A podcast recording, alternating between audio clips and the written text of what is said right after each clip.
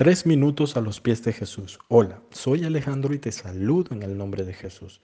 Según varios estudios científicos citados por la guía Infant and Child Development, las niñas prefieren juguetes sociales, como las muñecas, que ayudan a desarrollar habilidades sociales y verbales, mientras los niños eligen juguetes mecánicos como carritos y soldaditos, fomentando las habilidades de liderazgo.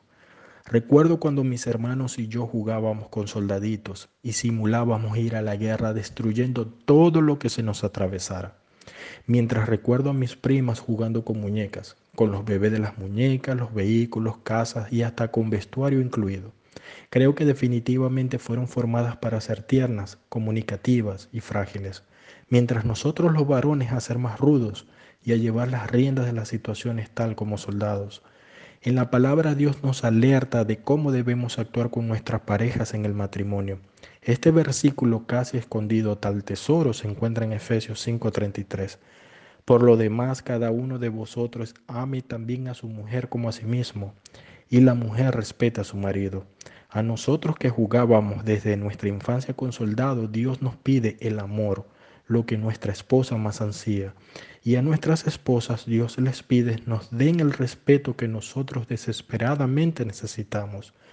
En los juegos de la infancia ellas fueron preparadas para la interacción, comunicación, entrega y amor. Por el contrario, en nuestros juegos esos ingredientes definitivamente no estaban. De hecho, los padres siempre tendían a tener un vínculo más afectuoso con las niñas que con los varones, siendo los varones menos amorosos. Ahora estamos casados y entonces en primera de Pedro 3:7 dice, "Y vosotros maridos convivid de manera comprensiva con nuestras mujeres, como con vaso más frágil, dándole honor como a coherederas de la gracia de la vida." Y en primera de Pedro 3:1 dice, "Asimismo vosotras mujeres estad sujetas a vuestros maridos." Pero lamentablemente muchos seguimos pensando inmaduramente, si no me respetas, no te amaré, y viceversa.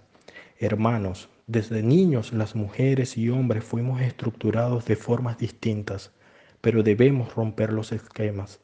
Hombres amen a sus esposas y mujeres respeten a sus maridos, y así nuestros matrimonios y noviazgos con propósito empezarán a experimentar las bendiciones de Dios. ¿Qué piensas tú de esto? Déjanos tus comentarios y tus opiniones en iglesialatina.com y deseamos tengas un día muy bendecido.